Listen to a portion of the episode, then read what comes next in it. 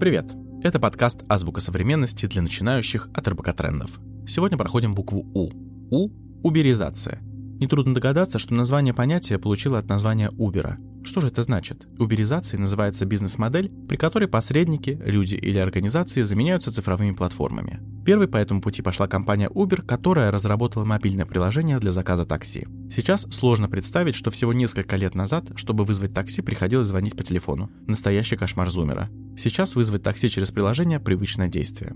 Уберизация затронула, конечно, не только таксопарки. Клиенты могут напрямую у арендодателя снять жилье, заказать доставку еды, отдать работу на аутсорс прямо в руки исполнителю. Итак, главные признаки уберизированного бизнеса.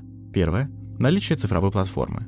Второе – минимальное количество звеньев между покупателем и поставщиком услуги. Третье – рейтинговая система оценки качества. Уберизация сильно продвинула вперед шеринг-экономику, о которой мы уже рассказывали в первом сезоне, и так называемую платформенную экономику, в основе которой лежат онлайн-системы. У этого явления нашлись и критики. Так, пока непонятно, как должно работать правовое регулирование. Например, договоры сервиса Airbnb сложно классифицировать в случае судебного разбирательства, а принципы совместного потребления ставят в тупик органы налогообложения. Итак, закрепим знания. Попробуем использовать новое понятие в предложении. Например, с одной стороны, уберизация упрощает потребление услуг, а с другой пока непонятно, как теперь контролировать экономику.